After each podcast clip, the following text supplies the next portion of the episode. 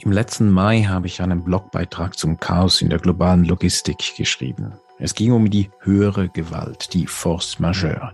Das sind Jahrhundertereignisse, die eigentlich nie geschehen und wenn sie dann aber mal eintreten, ist man zuerst mal sprachlos.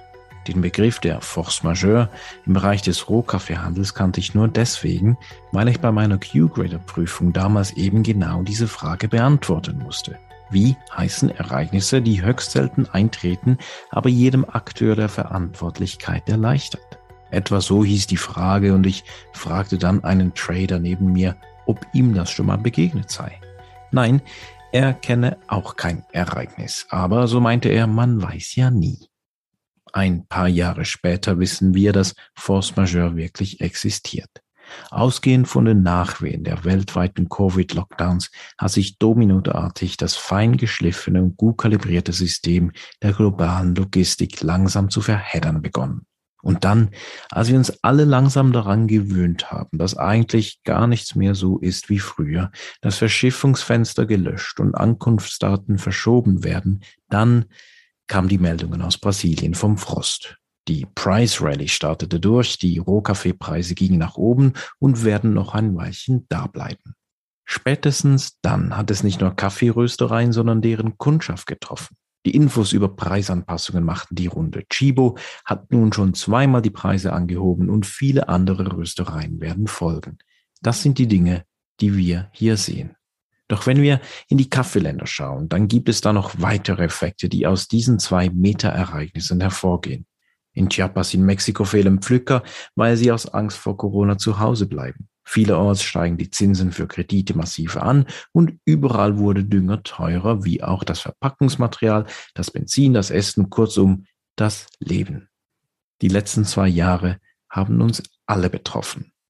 Doch in den letzten Podcast-Folgen wollte ich einen spezifischen Blick auf die Kaffeewelt werfen. Ich hatte viele Fragen und wollte diese in Gespräche klären.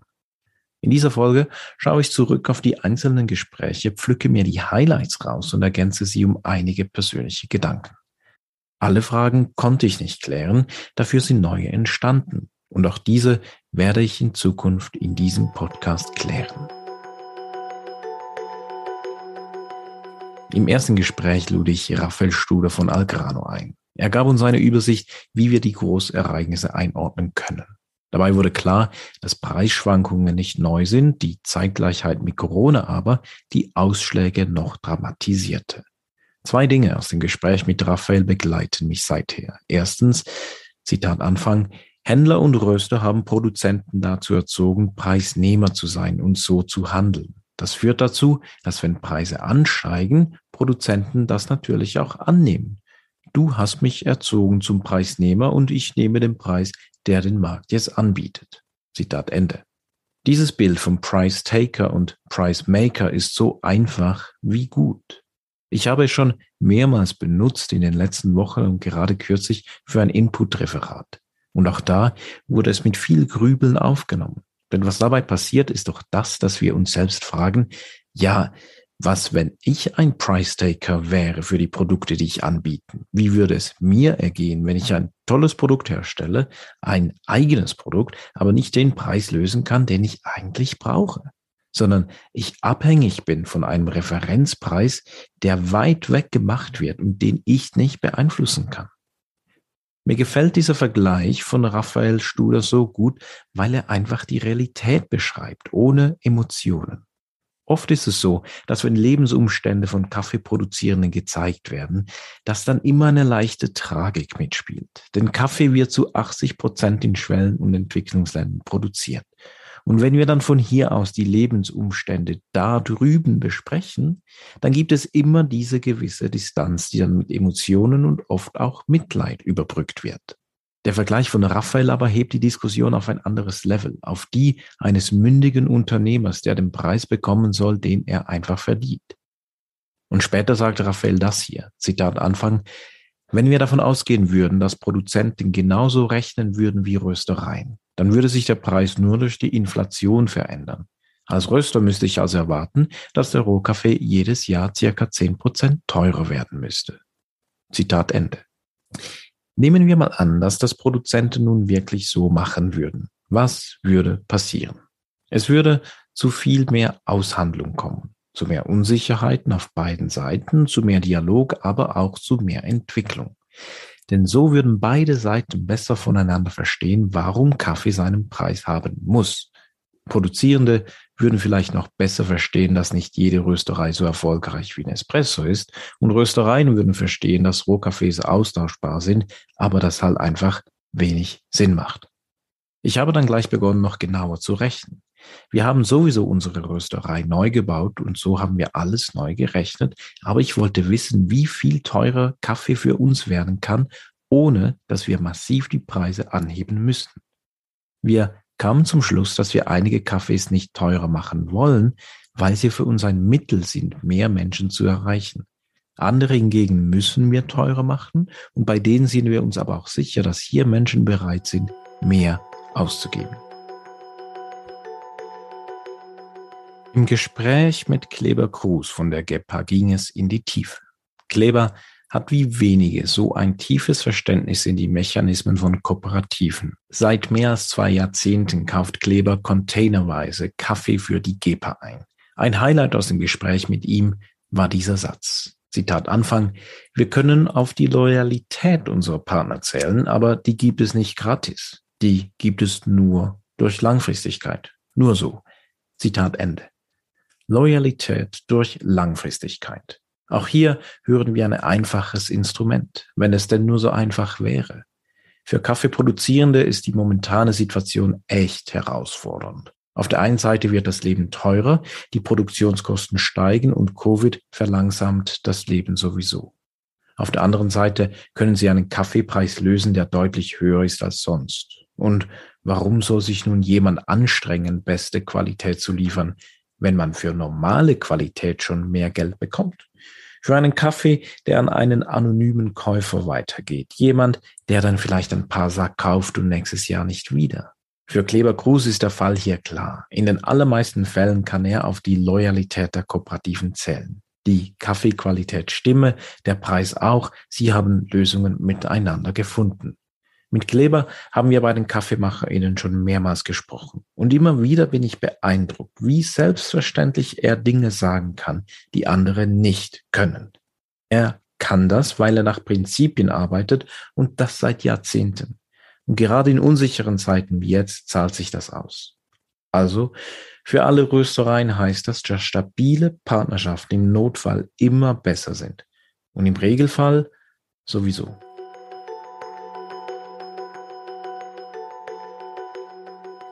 Dann sprach ich mit Katharina Gerasch, die seit Jahren Röstereien berät, sensorisch, rösttechnisch und strategiemäßig. Katharina kennt die Herausforderungen von Röstereien, die Freuden, aber auch die Sorgen. Und die wurden in den letzten Monaten auch an sie herangetragen.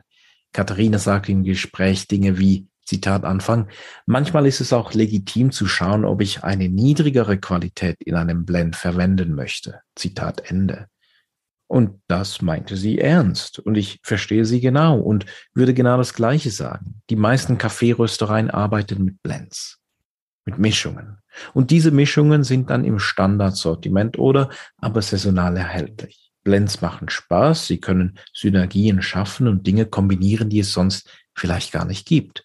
Blends können aber auch Auffangbecken für alte Kaffees sein, wenn es eine Rösterei eher großzügig meint mit der Rezeptur. Und Blends können aber auch einfach historisch überlieferte Krücken sein, die massiv entschlackt werden können. Blends sind in vielen Röstereien heilige Kühe, als ob man die nicht anfassen dürfe. Dabei schmeckt Kaffee ja nicht immer komplett gleich, also müssen Blends auch angefasst werden. Und dann sind da zum Teil Kaffees in Blends drin, die äußerst ähnlich schmecken und somit redundant sind, wenn es um die Sensorik geht. Stabilität in Blends kriegt man auch mit drei Kaffees hin, da braucht es nicht zehn und das ist Katharina an und sagt, Zitat Anfang, notfalls müssen Röstereien abspecken. Meine Erfahrung zeigt, dass man sich als Rösterei immer breiter aufstellt. Jetzt haben Röstereien die Chance, ihr Portfolio nochmals zu überdenken. Zitat Ende. Alleine schon wegen der Versorgungssicherheit ist es ratsam, das Portfolio überschaubar zu gestalten in diesen Zeiten. Dass alle Cafés zum gleichen Zeitpunkt wirklich auch ankommen, ist leider nicht mehr der Fall. Wir müssen weg von just in time zu just in case. Nichts passiert mehr auf Zeit. Alles ist momentan Zufall.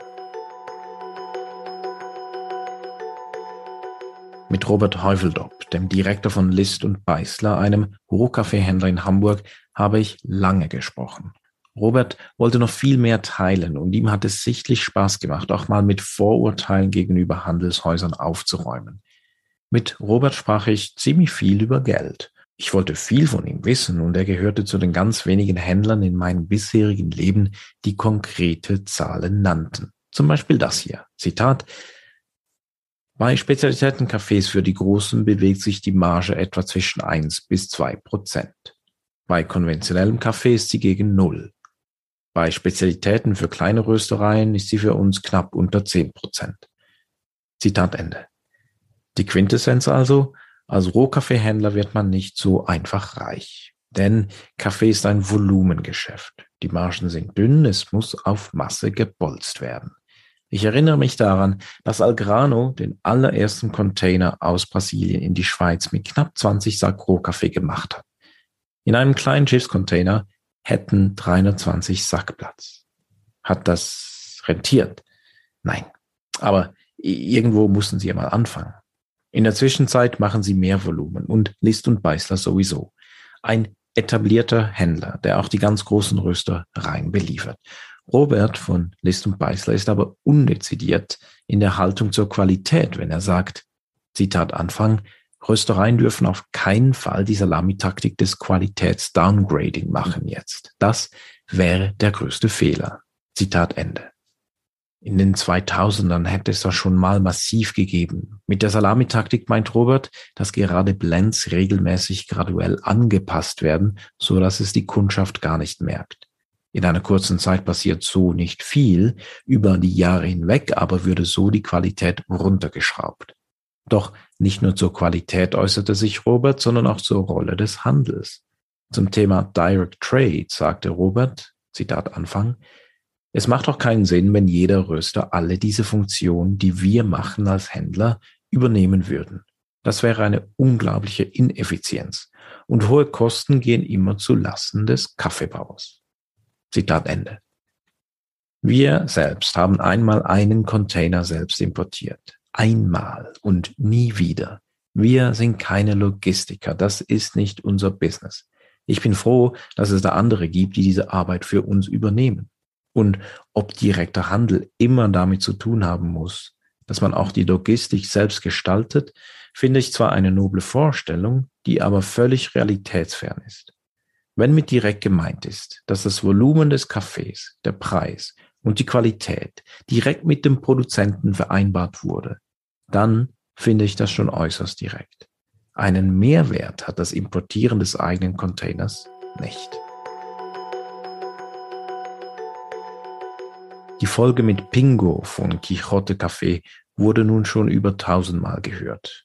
Das erstaunt mich nicht, denn gehört Pingo doch zu den Visionären der Spezialitäten-Kaffeebranche und redet nie um den heißen Brei herum. Er findet klare Worte und das schätze ich.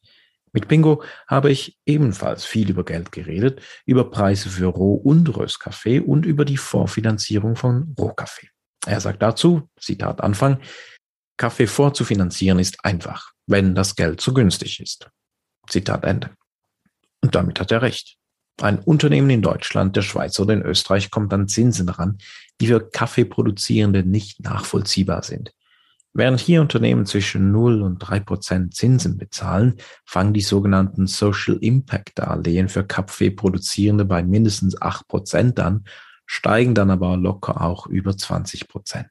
Wenn wir bedenken, dass die Kaffeeproduktion eine laufende Produktion ist, also ein Unternehmen mit Fixkosten und saisonalen Mehrkosten, aber die Bezahlung in der Regel am Ende der Saison erst reinkommt, dann macht das wenig Sinn. Kaffeefarmen brauchen Liquidität lange bevor gepflückt wird. Im Gespräch mit Mark Bolliger von der Finca Rosenheim hat er mir gesagt, dass er die zweite Düngungsrunde, die eigentlich für den letzten November gedacht war, erst im Februar tätigen konnte. Und warum? Weil er im November kein Geld für Dünger hatte. So einfach. Dies hatte zur Folge, dass die Kirschen nicht so gut ausreifen konnten wie geplant, wenn die Düngung einfach zu spät kommt.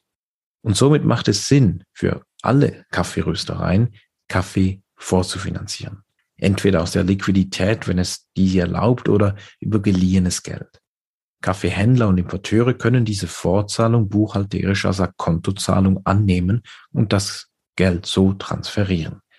Wir haben das genauso im letzten Jahr mit zwei verschiedenen Händlern gemacht und das war für beide Seiten eine kurze Sache.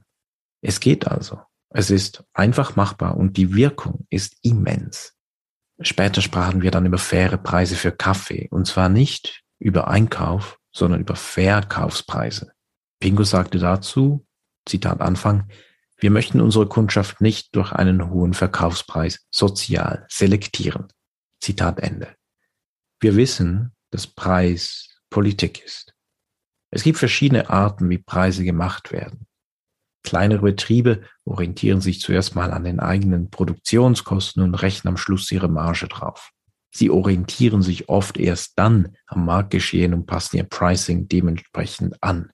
Gerade als kleineres Unternehmen braucht es Mut, teurer zu sein als andere. Gleichzeitig gibt es auch Preisvorstellungen von einem Röstprodukt, das wenig mit den eigenen Produktionskosten, aber auch wenig mit dem Marktgeschehen zu tun hat, sondern einer Idee entsprechen muss. Seltener Kaffee, teurer Preis. Das ergibt dann die Stilblüten, die wir von den Copiluwaks oder Jamaica Blue Mountains kennen, wo die Geschichte etwas kostet, aber nicht der sensorische Höhenflug. Und dann gibt es da ein Pricing-Modell, das einfach sehr stark mit dem eigenen Setting zusammenfällt. Wer auf einem 1 Kilogramm Röster röstet, kann nicht günstig produzieren. Wer auf einem 120 Kilo Röster produziert, kann günstig sein, wenn man den möchte. Wenn wir aber die Perspektive mal ändern und fragen, für wen wir eigentlich rösten, dann eröffnen sich neue Denkanstöße. Möchte ich weniger erreichen? Möchte ich alle erreichen? Oder möchte ich zumindest die erreichen, die etwas mehr für Kaffee ausgeben können? Es lohnt sich, diese Fragen durchzuspielen so wie es zum Beispiel Quixote Café gemacht hat.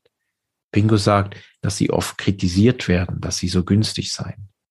Spezialitätenkaffee habe doch seinen Preis. Ja, würde ich sagen, aber äh, warum jetzt genau? Für mich gibt es nur einen Grund und das ist der Rohkaffeepreis, der den Verkaufspreis massiv mitbestimmen muss. Spezialitätenkaffee ist weder ein geschützter Begriff noch ein Ritterschlag, auf dem man sich ausruhen kann. Viel eher ist Spezialitätenkaffee ein Auftrag, um Dinge besser zu machen. Und dazu gehört eben, dass wir alle mit einbeziehen, so wie es die SCI in den frühen Tagen zumindest einmal dachte. From Seed to Cup. Hans Fessler vom Tropical Farm Management, dem Produktionsarm von Inter-American Coffee, einem der größten Rohkaffeehändler der Welt, war vor der Ausstrahlung der Folge wenigen Hörenden ein Begriff. Hans ist nicht medienscheu, aber er sucht auch nicht die öffentliche Auseinandersetzung. Nachdem ich aber von mehreren Seiten auf Hans aufmerksam gemacht wurde, wollte ich unbedingt mit ihm reden. Hans hat mehr Zeit in Kaffeeländern als in der Schweiz verbracht und hat die Verantwortung aller firmeneigenen Kaffeefarmen von Interamerican. Hans ist von Haus aus Agronom, wendet dieses Wissen auf Kaffee an und kennt das Einmaleins der Kaffeeproduktion. So stellte er dann auch mir immer wieder Fragen wie, Zitat Anfang, was haben gute Produzenten gemeinsam? Dass sie regelmäßig in ihren Asset investieren, Sie machen immer eine Reinvestition in die Pflanzung und erneuern regelmäßig. Zitat Ende. Hans spricht davon, dass Produzierende immer wieder neue Pflanzen setzen müssen, also die Farm renovieren sollten, um zukunftsfähig Kaffee produzieren zu können. Alle, die schon mal auf einem Bauernhof waren, und eine Kaffeefarm ist nichts anderes als ein Bauernhof, wissen, dass nicht alles gleichzeitig blüht, alle Nutzpflanzen schon Ertrag geben und zum Beispiel Kartoffeln jedes Jahr neu gesetzt werden müssen. Die Renovation der Kaffeefarm findet oft nicht so viel Beachtung in der Kommunikation. Dabei ist gerade sie der Schlüssel, um eine gewisse Stabilität in die Produktion reinzubringen. Hans hofft, dass jetzt viele Produzierende investieren werden in neue Pflanzen, da sie der wichtigste Vermögenswert der Farm sind. Hans ist ebenfalls Verfechter einer Produktionsoptimierung, wie er sagt, und dafür kann man eigentlich nur mit Pflanzen kalkulieren, die bei guter Gesundheit sind und über deren Produktionshorizont man eine Sicherheit hat. Zitat Anfang. Ich bin persönlich ein Verfechter, dass man basierend auf den Standortvorbedingungen die Produktion optimiert. Nicht maximiert, aber optimiert, so dass man möglichst wenig Fläche braucht, um möglichst viel Kaffee zu produzieren. Zitat Ende.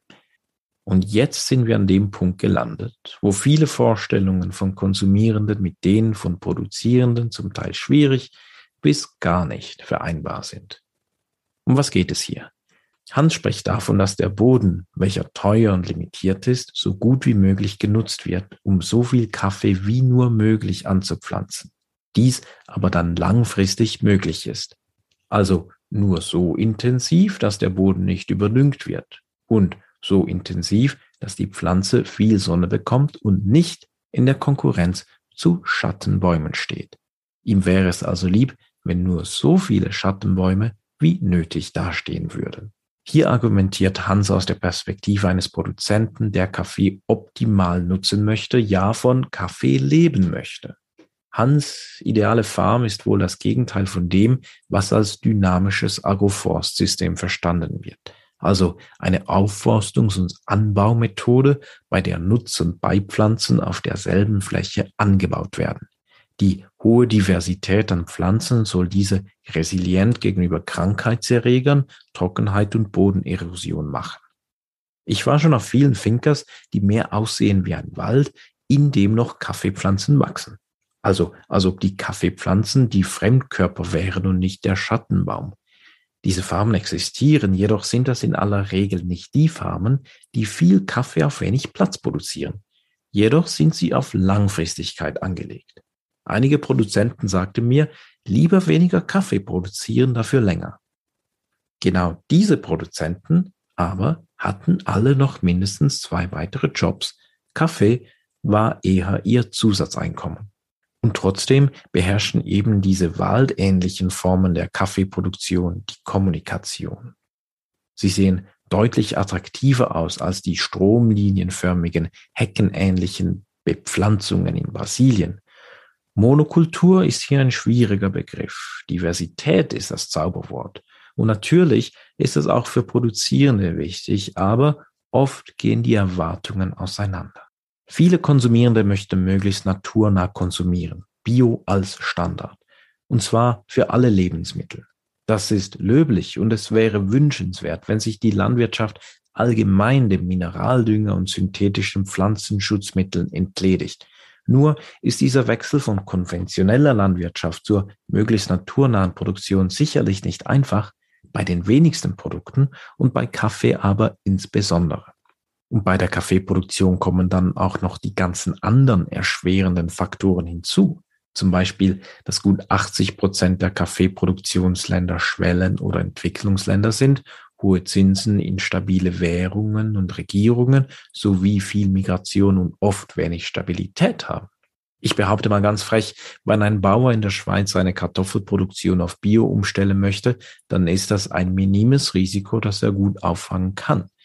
Wenn eine Kaffeeproduzentin mit zwei Hektar Land von konventionellem Landbau auf Bio umsteigen möchte, dann ist das nicht nur ein strategischer Entscheid, sondern einer, der die ganze Lebensgrundlage mit beeinflussen kann.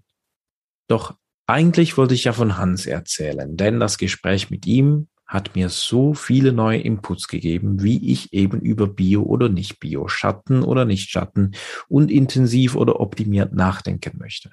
Ich habe deutlich mehr Fragen als Antworten und werde die in der nächsten Podcast-Reihe zu klären versuchen.